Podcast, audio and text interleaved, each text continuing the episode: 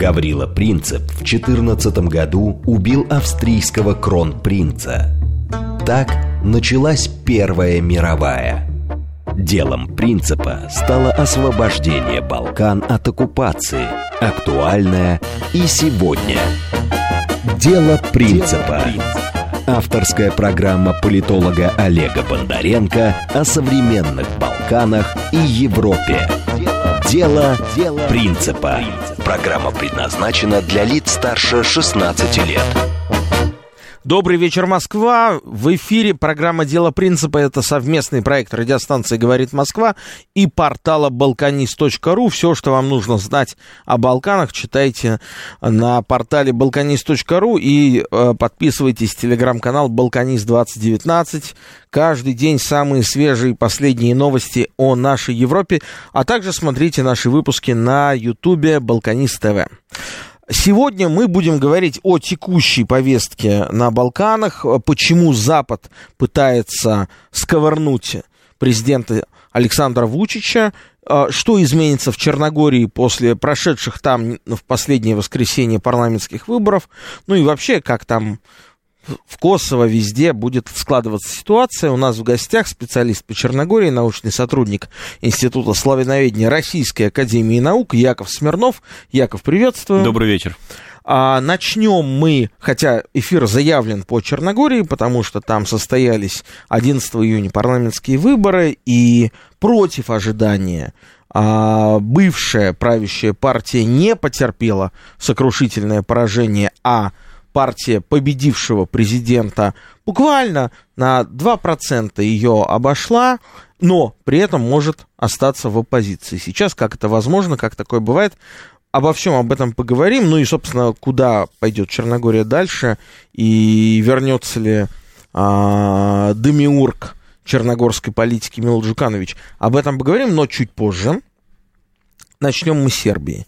Прежде скажу, что мы ждем ваши сообщения, вопросы, комментарии а, по СМС а, на СМС-портал по номеру плюс семь девять два пять четыре восьмерки девяносто четыре восемь. А, Телеграмм для сообщений говорит МСК-бот. Во второй части программы будем ждать ваши звонки по номеру 8495-7373-94,8. Если вы нас хотите не только слышать, но и видеть, заходите в YouTube, набирайте «Говорит Москва» и увидите. Яков, а в Сербии происходит что-то неладное. В начале мая случились несколько трагедий в стране. Впервые в истории этой страны можно даже позавидовать в чем-то сербам до того момента. У них не было истории расстрелов в школах. Того, что называется а, отвратительным словом шутинг. Когда, ну вы знаете, да, приходит ученик и начинает стрелять, убивать своих а, одноклассников, учителей и так далее. А в Сербии, которая по количеству оружия на душу населения из стран мирных находится на втором месте после Соединенных Штатов Америки, находится она в, в, на этом месте не просто так, потому что а, страна на протяжении там, 15 лет воевала очень активно, и оружие есть буквально у каждого второго. И, естественно, практически там на 80% это нелегальное оружие. Естественно, хранится оно совершенно вне каких-то принятых сейчас норм безопасности, никаких сейфов для оружия нет.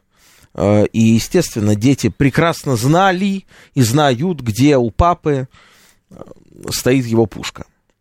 А, и вот впервые в начале мая это ружье выстрелило во всех смыслах этого слова. Дальше произошло еще более страшное, произошло несколько похожих трагедий в разных частях Сербии. Просто, видимо, школьники поняли, что так можно решить вопрос. Отомстить обидчику.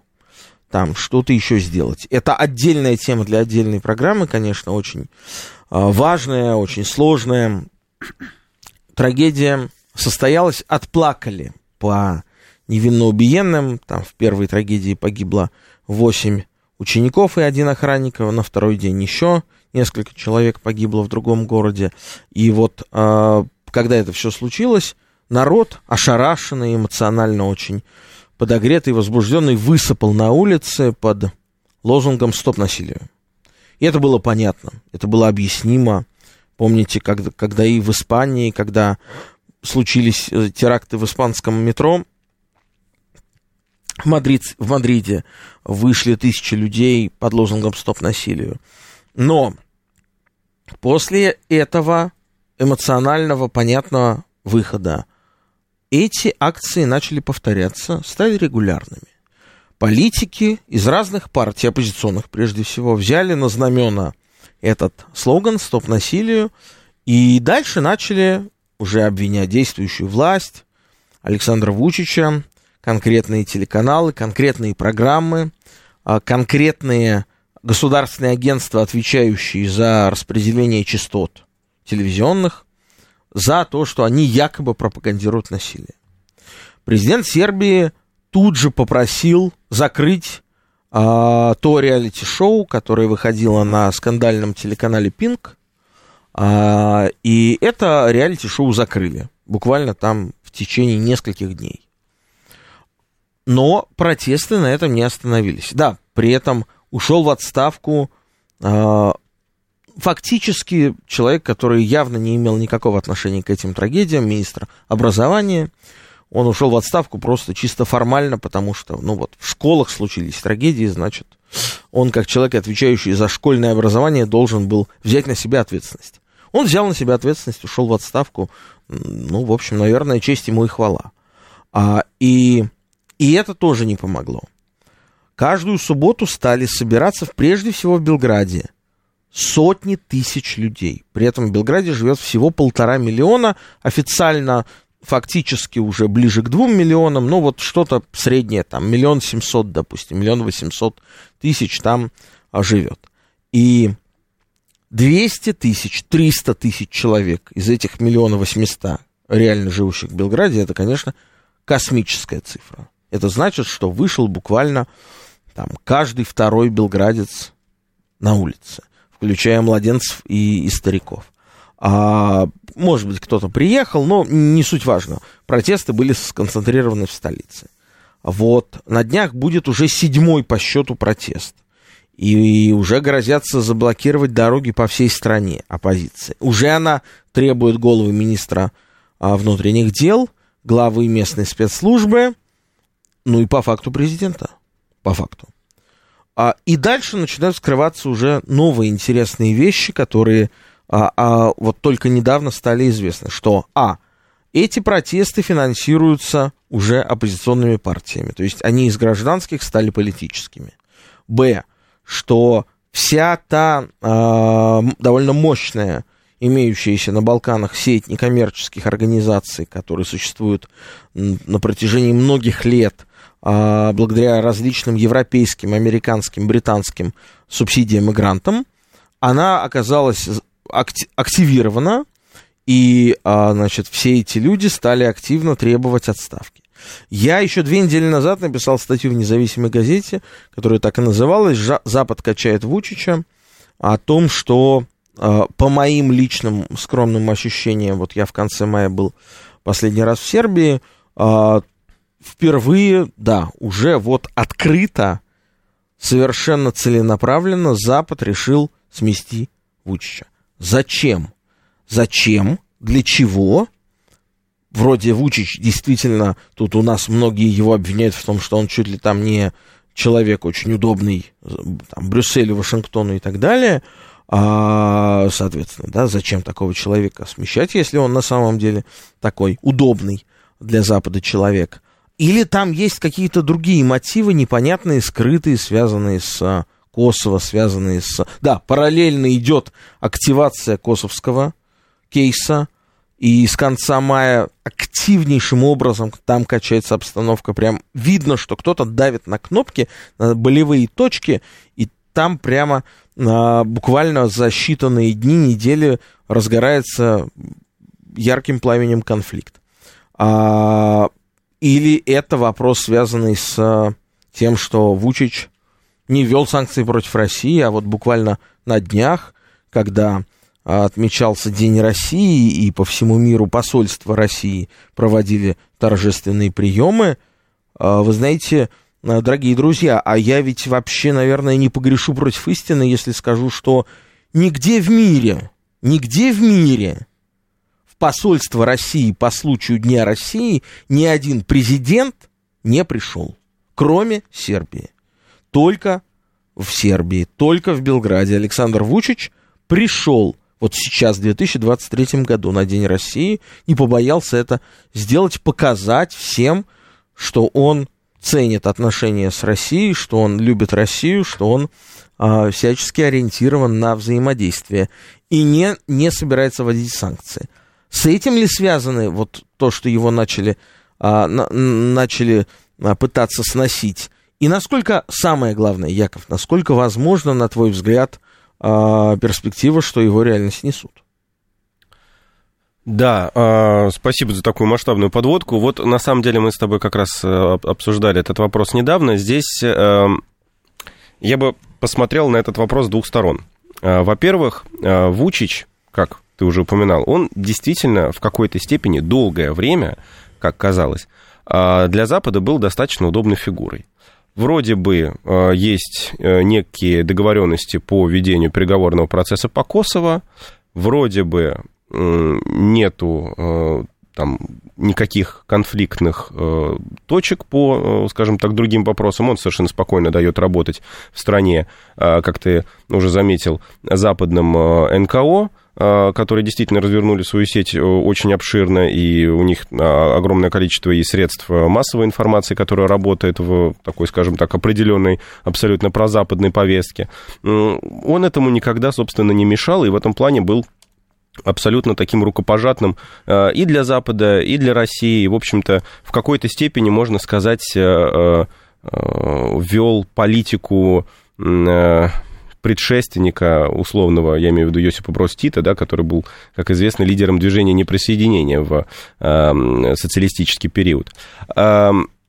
Здесь дело в том, что Вучич я думаю, что, конечно, ключевым, ключевой причиной стала как раз-таки э, проблема санкций, проблема невведения им санкций против России, э, которая так активно педалируется Западом там, в последние, а, особенно в последние полтора года. Да? Если условно с 2014 по 2022 годы этот вопрос еще так остро не стоял, и Вучичу, скажем так, это прощали, то сегодня Вучич действительно оказывается между молотом и наковальней. С одной стороны, у него есть его электорат, электорат, а, да, э, соответственно, его, скажем так, ядерный основной электорат, который а, абсолютно пророссийский, да, он абсолютно русофильский, можно так сказать, и он просто не позволит э, Вучичу ввести санкции против России, потому что для него это будет означать политическую смерть, скажем так. С другой стороны, у него есть вот такое вот всеобъемлющее давление со стороны Запада, который э, угрожает и экономическими последствиями, и политическими последствиями, э, и угрожает э, притормозить процесс э, евроинтеграции, хотя, в общем, позволим себе немножечко э, посмеяться на эту тему, да, казалось бы, куда уж больше тормозить, но тем не менее. Здесь были введены в, в, э, в ход разные аргументы. Э, и действительно кажется в какой-то степени логичным, что последние события и, соответственно, массовые вот эти выступления, и ситуация в Косово, которая активно обостряется, кажется, что это действительно в какой-то степени срежиссировано. Но если себе на секундочку все-таки представить, что не все здесь, э, скажем так, э, срежиссировано, да, и не все здесь э, подвержено такому всеобъемлющему контролю Запада. Мы действительно привыкли считать, что, скажем так, стратегия из Вашингтона и Брюсселя, а надо отдать им должное, стратегии там достаточно неплохие, контролируют абсолютно все, но Здесь я бы все же допустил, наверное, особенно в ситуации с Косово, а, некий, а, некий человеческий такой условно фактор мы видим сейчас, сейчас вот как раз-таки очень такой интересный прецедент, что в связи с, э, в связи с эм, обострением ситуации в Косово, в связи с тем, что э, Приштина отказывается выполнять положение Белградского соглашения, э, да, и, соответственно, создавать сообщество сербских муниципалитетов на территории непризнанного края, э, в связи с этим Запад, по крайней мере, декларативно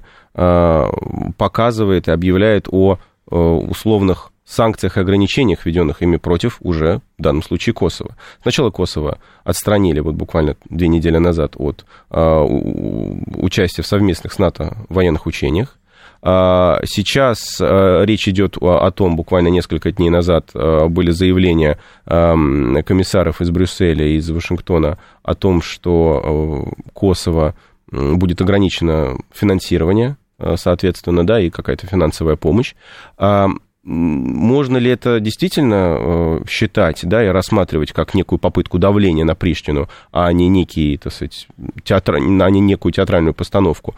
Ну, мне кажется, наверное, в определенном ключе можно, потому что, с одной стороны, вроде как Приштину и пришпаривают, условно говоря, да, э, так сказать, подливают масло в огонь э, в этот косовский. С другой стороны, дают Альбину Курти, премьер-министру Косово, понять, что слишком далеко здесь заходить тоже не стоит. А, я думаю, что все-таки такой момент здесь тоже э, имеет место быть и присутствует. Возвращаясь, наверное, к тому, к такому первоначальному твоему основному тезису, связанному с а, выступлениями а, и с такими массовыми акциями протеста, которые проходят в Белграде. Здесь, как мы с тобой опять же обсуждали, действительно очень много среди протестующих, очень много, скажем так, абсолютно случайных людей.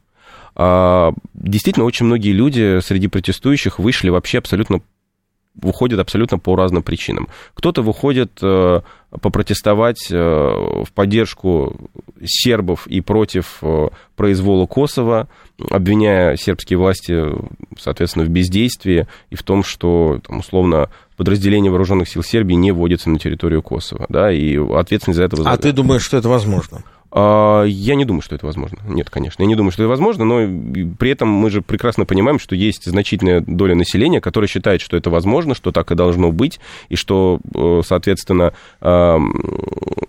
сам факт того, что Вучич не идет вот на такие э, яркие, скажем так, да, дерзкие шаги по защите суверенитета страны, в глазах значительной доли населения это является предательством национальных интересов Сербии. И такая позиция есть, она была уже достаточно давно, да, она достаточно распространена, надо даже больше сказать. И я уверен, что среди выступающих на улице против Вучича людей действительно очень много таких вот, э, ну, условно, наверное, как их бы назвали в западных либеральных СМИ, таких праворадикалов. Uh-huh. Да, вот, мы бы их, наверное, может быть, просто могли бы назвать э, патриотами, uh-huh. да, uh-huh. вот, или умеренными националистами, но не суть. Значит, э, плюс есть достаточно большое количество людей, которые протестуют против э, социальной несправедливости, да, потому что, э, конечно, мы прекрасно понимаем, что Сербия, при всем при том, что, кстати говоря, из всех балканских стран, э, по крайней мере, если мы посмотрим вот на вот эту бывшую, бывшую Югославию и, скажем так, отбросим Хорватию и Словению, то есть всей вот этой оставшейся, получается, когорты, Босния-Герцеговина, нынешняя Северная Македония, Черногория и, получается, Сербия, Сербия самая, в принципе, экономически развитая страна. Ну, и... У Сербии идет экономическое развитие уже на протяжении нескольких лет подряд. Да. Самое лучшее в Европе, да. хочу подчеркнуть, да, да, да, которое э, исчисляется, э, как говорят экономисты, двузначным порядком цифр. То есть э, это больше 10% роста экономики каждый год каждый год. Да, особенно это связано, например, с,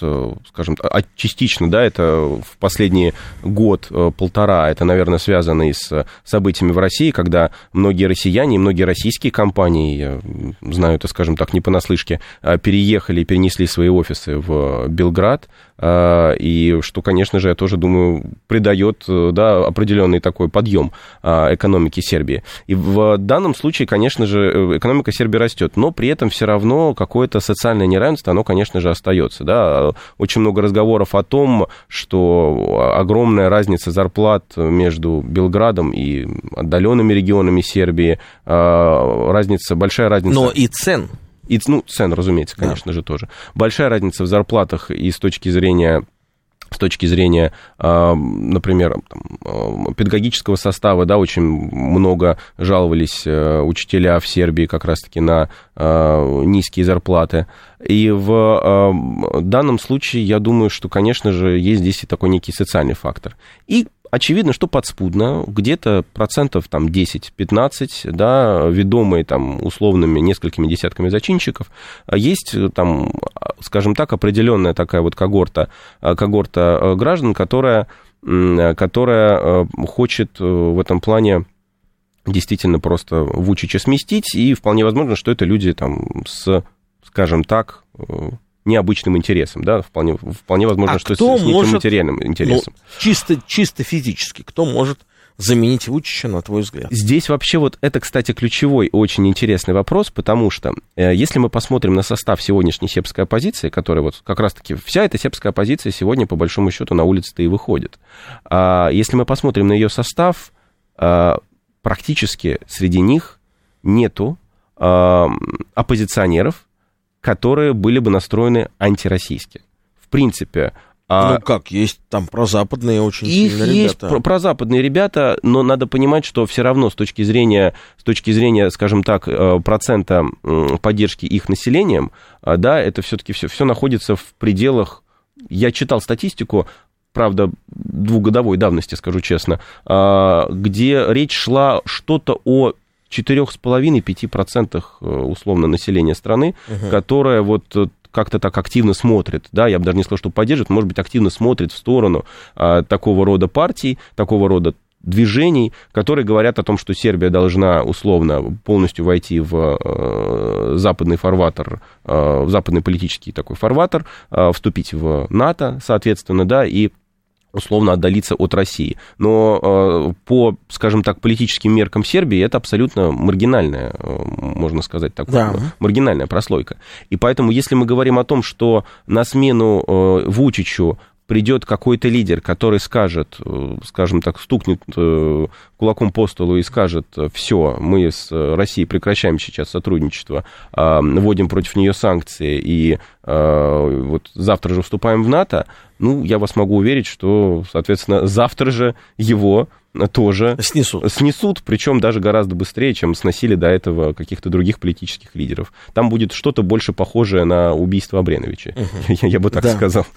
А, а хорошо, вот а, ожидается там, они пугают блокадой дорог, они пугают еще чем-то, еще чем-то. Насколько в этот раз а, эти протесты, Яков, на твой взгляд, а, серьезнее выглядят, чем прежние протесты, потому что я помню, я физически бывал и на протестах прежних, они, ну, в общем-то, большой массовостью не отличались, то есть, ну, там это обычные были протесты для, для Белграда, ну, я не знаю, 10 тысяч человек, да, но не 200, не 150 тысяч, то есть сейчас а, цифра выросла на порядок.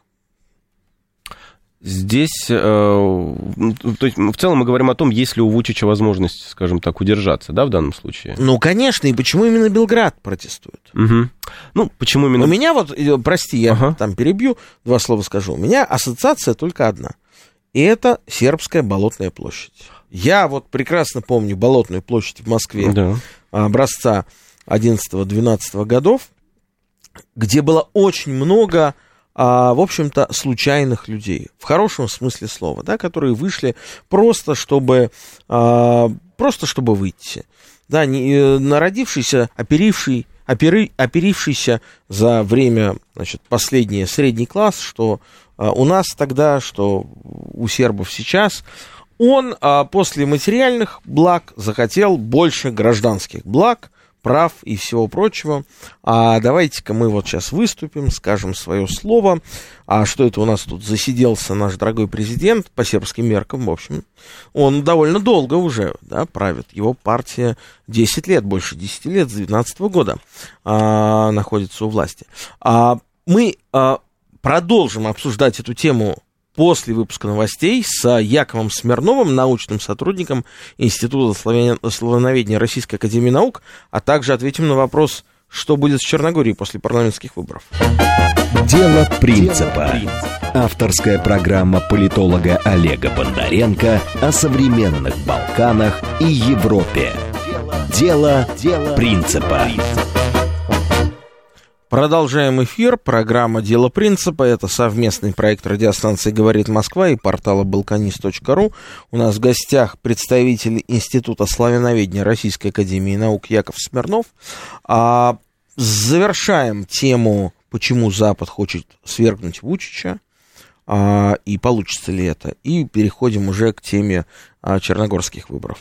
Да. А, про Сербию тогда, наверное, все-таки закончим да, немножечко. Да, да, да.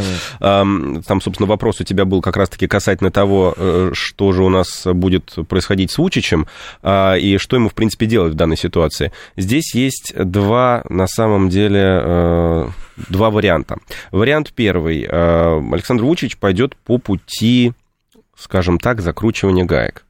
А, да, то есть, скажем так, будут выведены, может быть, э, специальные полицейские части на улице, а, да, возможно, выявлены Хотя я думаю, что зачинщики там и так прекрасно известны, просто никто ими пока не Но занимается. в том-то и дело, что там никто никого не арестовывает, люди выходят, да, я... а, перекрывают половину города, и, в общем, все, все нормально. Вот я как в раз... этом смысле Вучич супердемократ. Абсолютно, он абсолютно супердемократичный. Я говорю, что вот как бы в данном случае ему дальше, дальше, здесь вот остается два, два пути. То есть либо он это прекращает, скажем так, да, жестко ударив кулаком по столу и вводя какие-то жесткие полицейские меры, а, но в данном случае случае есть риск, а, нарваться на санкции со стороны Запада, да, и на какие-то серьезные ограничения, а, и это, скажем так, опять привет 90-е, либо, б, а, это, а, соответственно, Э, уже э, и, соответственно, Б это, э, это в принципе, ну, более массовые протесты уже по всей стране, да, то есть уже не только Белград, вполне возможно, что и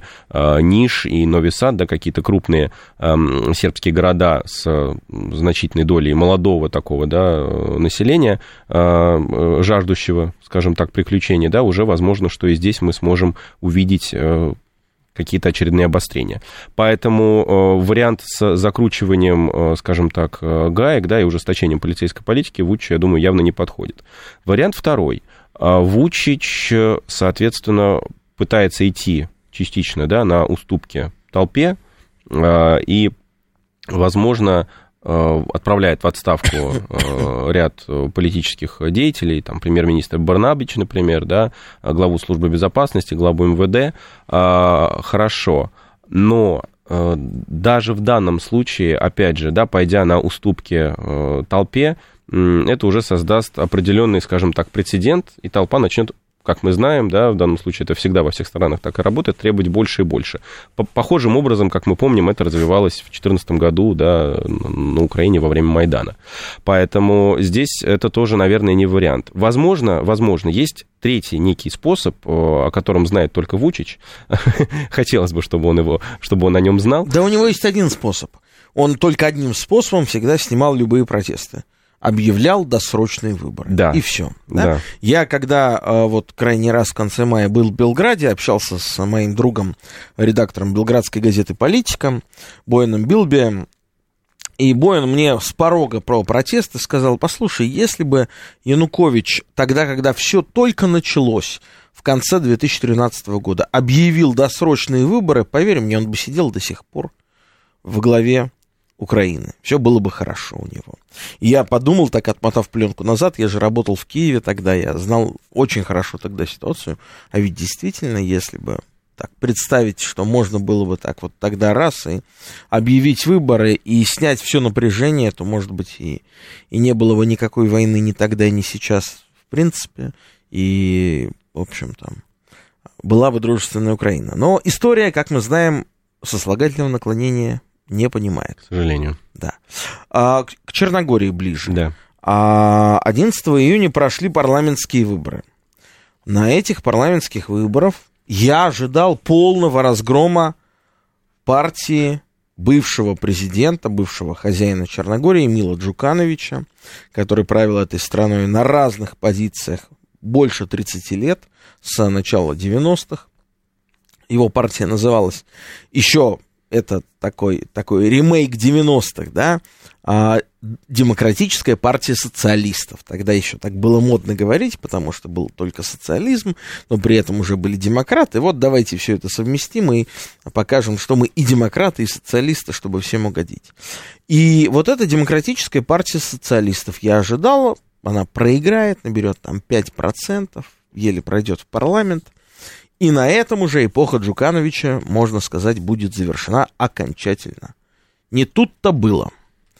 Выборы 11 июня проходят, и они показывают, что Демократическая партия социалистов Мила Джукановича набирает 23% голосов избирателей, уверенное второе место, наступая буквально на пятки победителю этих выборов, а, партии действующего, победившего президента, молодого, нового президента Черногории.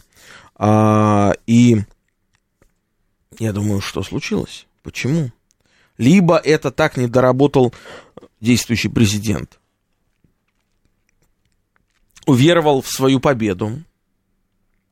Подумал, что вот сейчас-то уже я точно, значит, одержу полную безоговорочную победу. Вот я вижу его гуляющего в своем штабе с бокалом шампанского. И, в общем, он как будто бы даже доволен, как будто бы считает, что он победил, Яков Милатович. А, но на самом-то деле, конечно, он проиграл. И сейчас может так получиться, что действующий президент Яков Милатович с его партией, которая называется очень характерно, Европа сейчас она называется, при этом он декларирует необходимость а, возвращения э, к дружбе с Белградом, больше взаимодействия Сербии, они могут остаться в оппозиции, как это часто случалось в разных странах мира. А на твой взгляд, с чем это связано? А, случился ли реванш Мила Джукановича? Возвращается ли старый лис? И какие из этого следует сделать выводы?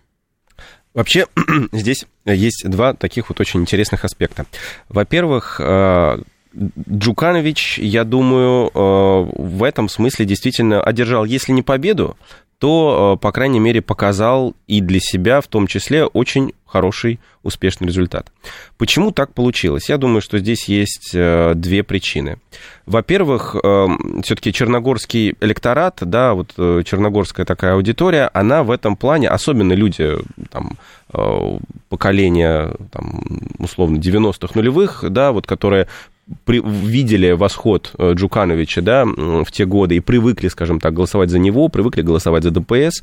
А в этом смысле черногорский избиратель, он это избиратель, э, действующий в значительной степени по привычке, зачастую, да, привычка, связанная в том числе и с некими там, клановыми предпочтениями, как мы знаем.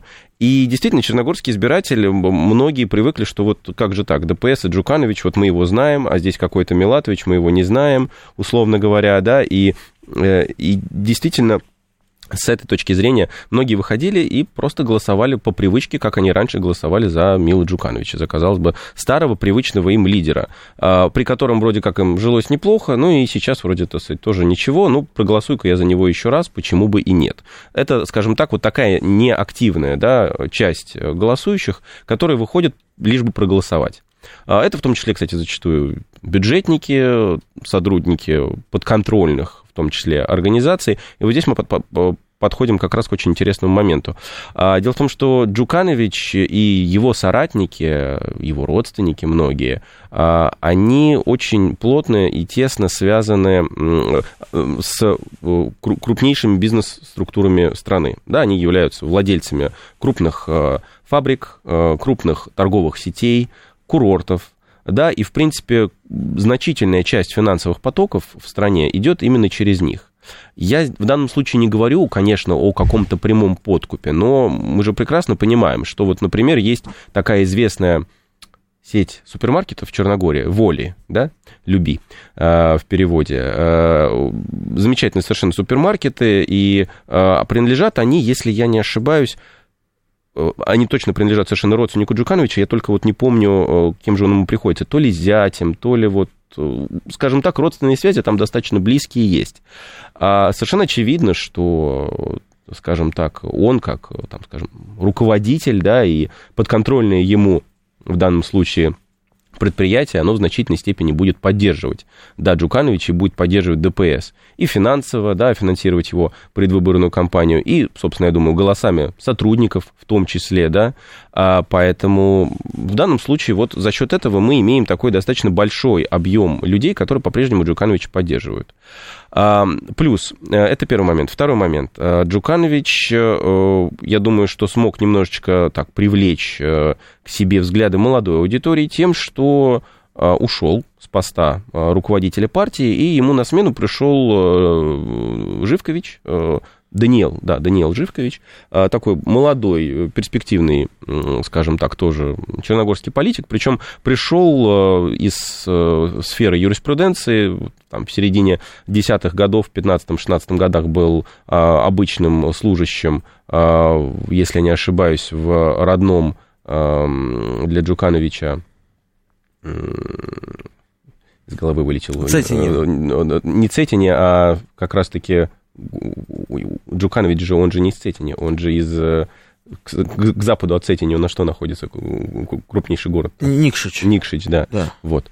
Э, из головы вылетел совершенно. И, э, соответственно, из Никшича вот приехал этот молодой такой юрист, и его, скажем так, стали активно двигать по партийной линии. То есть это тоже такая, скажем так, очень интересная история карьеры, которая по-прежнему очень популярна, очень интересна многим молодым людям в Черногории. Да? Они смотрят на карьеру Живковича и думают, вот я ведь, наверное, тоже когда-нибудь смогу так же. Надо понимать, что молодые люди Черногории, да, вот молодежь, она далеко не вся такая а, очень, скажем так, продвинутая, бизнес-ориентированная, да, многие молодые люди там, скажем так, как во многих других известных нам странах, да, они абсолютно ориентированы на какую-то такую вот околопартийную повестку. Им интересно работать в госучреждениях, да, и, скажем так, вот так вот спокойненько, спокойненько сидеть и по-старому, по-старому э, сидеть на, скажем так, прикормленных местах, э, да, на денежных местах, и, условно говоря, там каким-то образом зарабатывать себе на жизнь. А, поэтому в данном случае это вот э, есть такая значительная доля аудитории, которая по-прежнему продолжает в это верить. Нас спрашивают, новые власти в теории могут посадить Джукановича? 30 лет при власти наверняка есть мутные связи с криминалом, конечно, коррупция, скандалы и так далее. А вы знаете, не то, что мутные связи с криминалом, есть, собственно, довольно прозрачные связи, и этот криминал, он и есть а, собственно, люди, связанные с Джукановичем на протяжении последних 30 лет. А тут, собственно, даже связи не надо искать. Это одни и те же люди.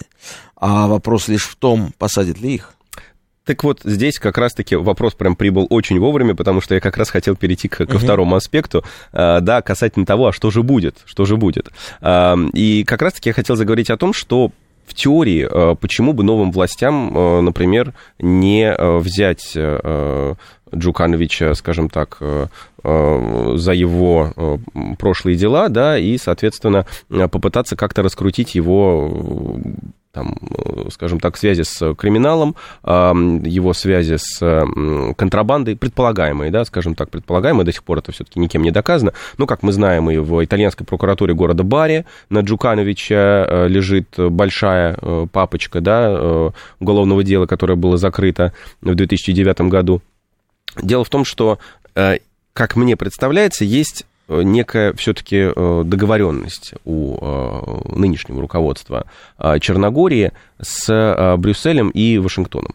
А, договоренность эта заключается в том, что господа, вы спокойно здесь разбираетесь со своими, значит, политическими пристрастиями, мы оказываем условную, молчаливую поддержку новым властям, потому что, как мы помним, кстати говоря, Джуканович, который всегда на всех выборах пользовался безоговорочной поддержкой и постоянно получал визиты западных послов и, скажем так, высоких представителей да, из Брюсселя и Вашингтона, Джуканович в последние два года просто э, для Запада практически пропал. Они перестали его упоминать, они перестали с ним разговаривать, они перестали к нему приезжать.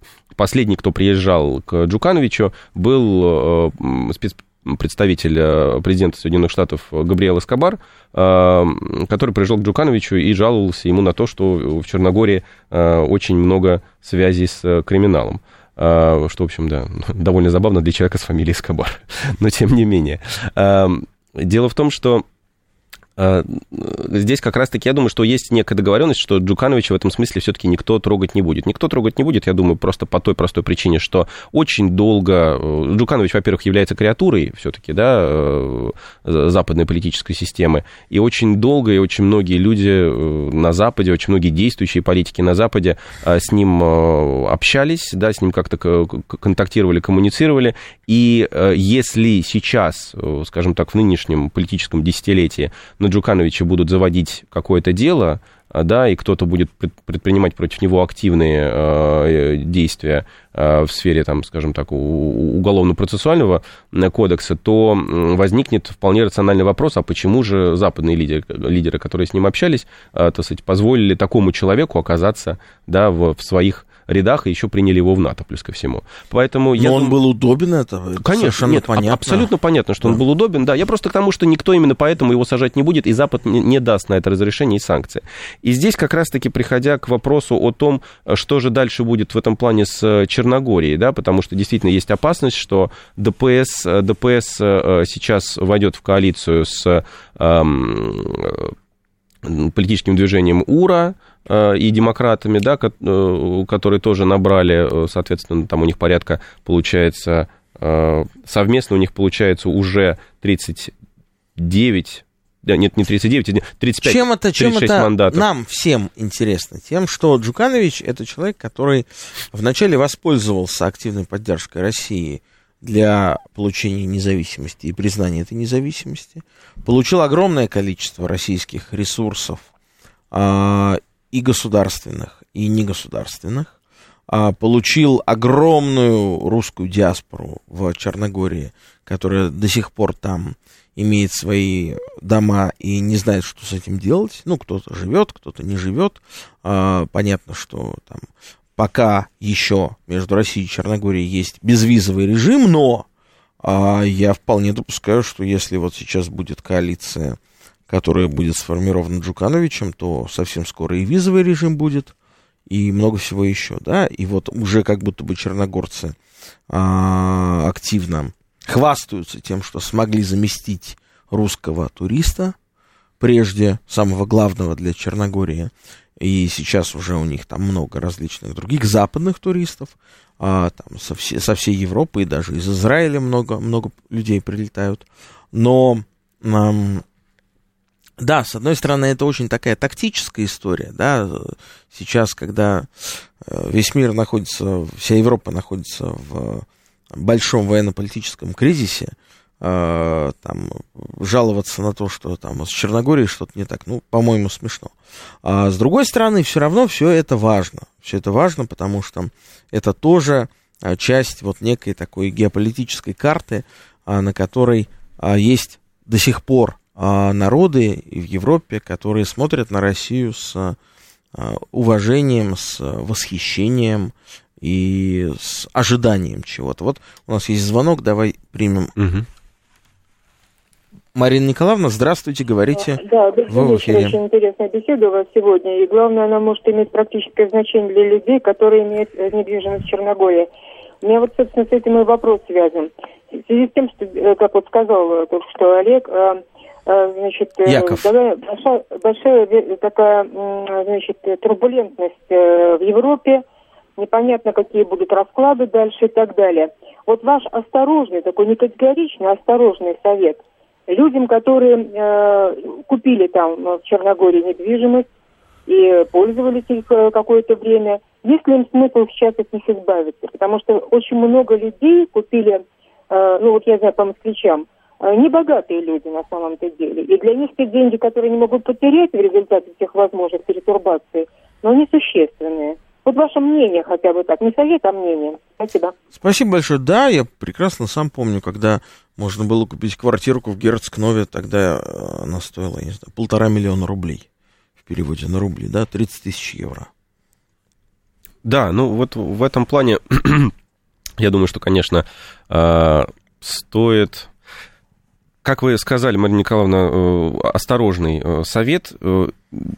Я бы, наверное, попытался бы как-то реализовать ее на рынке, да, и продать, потому что действительно политическое вот в этом плане будущее и, скажем так, реалии того, что будет дальше происходить в Черногории, абсолютно, ну, они действительно абсолютно туманны. Да, здесь у нас, с одной стороны, мы ожидаем, что, может быть, все-таки, если там Э, нынешние там, партийные коалиции, э, нынешние победившие в, в парламенте, э, в парламентских выборах партии удастся создать свою партийную коалицию, и она пойдет, соответственно, дальше на какое-то а, сближение с Сербией, что, опять же... А Сербия, значит, и с Россией. Да, но, опять же, при учете того, что и в Сербии все будет хорошо, то есть здесь, здесь столько а, разных переменных, да, и здесь мы можем надеяться на то, что если Милатович, условно говоря, сможет выдержать свою линию, да, то соответственно, тогда, может быть, все будет хорошо, и не, нужно, не нужно ничего продавать. Но а с другой стороны, с другой стороны именно при новом президенте, на мой взгляд, Черногорию спокойно примут в Европейский как Союз. Как раз-таки да, и это тоже Чего не случилось бы при предыдущем. Товарищ. Абсолютно, абсолютно, конечно. То есть это перспектива пяти лет. Еще один звонок успеваем принять. Ростислав, здравствуйте, говорите. Здравствуйте. Если говорить про Сербию, если вернуться к Сербии, хочу спросить про ситуацию на телевидении Сербии и как подаются протесты.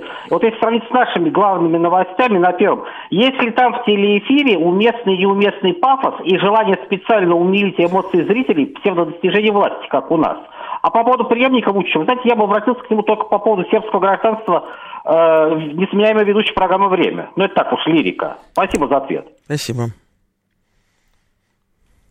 Ну, а на самом деле эм, Сербия, на мой взгляд, является таким просто невероятным по нынешним временам заповедником чистой, беспримесной демократии, где э, в чистом виде реализуется принцип «пусть расцветает сто цветов», и ты можешь найти на вкус и цвет любой телеканал, э, журнал, газету, радиостанцию, интернет-портал, и все будет совершенно свободно, совершенно легально, совершенно доступно. В этом смысле никаких проблем с цензурой в стране нет. А, плохо это хорошо? Ну, наверное, хорошо. Для меня, как для человека творческого, пишущего, свобода лучше, чем не свобода, как говорил да, один известный а, российский политический деятель. А, и в этом... Но это имеет и обратную сторону, да, то есть есть э, люди, которые а, считают, что, значит, им не хватает чего-то, и они так активно требуют еще а, новых свобод. Э, что они под ними понимают, мне совершенно не ясно. А то, что Сербия при Вучиче живет лучше, чем при ком бы то ни было до него, то, что Вучич является лучшим сербским президентом с точки зрения Москвы, и не только Москвы, с точки зрения до простых сербов, да, это абсолютный факт, да, лучше, правда, не ждите, не будет, а, и не было. А, это лучший из возможного, вот такой подход неутитовский. А, у нас остается минута до конца эфира, и вот не могу не ответить на вопрос нашего еще слушателя по поводу того, что сербское руководство пугает отъемом европейского безвиза, значит, мол, невелика потеря, не съездят, не посмотрят красоты Праги и Мюнхена, но э, для сербов это вариант заработков. А, и, может быть, тогда стоит их пригласить в Россию, чтобы в России не хватает рабочих рук, а нужно 2 миллиона мигрантов, как говорят. Ну, вы знаете, сербы работали в России, и, наверное, сербы тоже могут поехать, но все-таки, конечно, не на те позиции а, мигрантов, которые нам периодически озвучивают наши власти.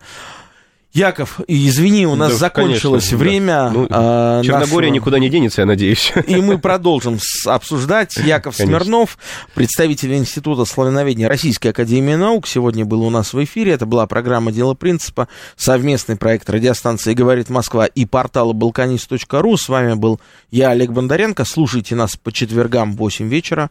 Всем пока.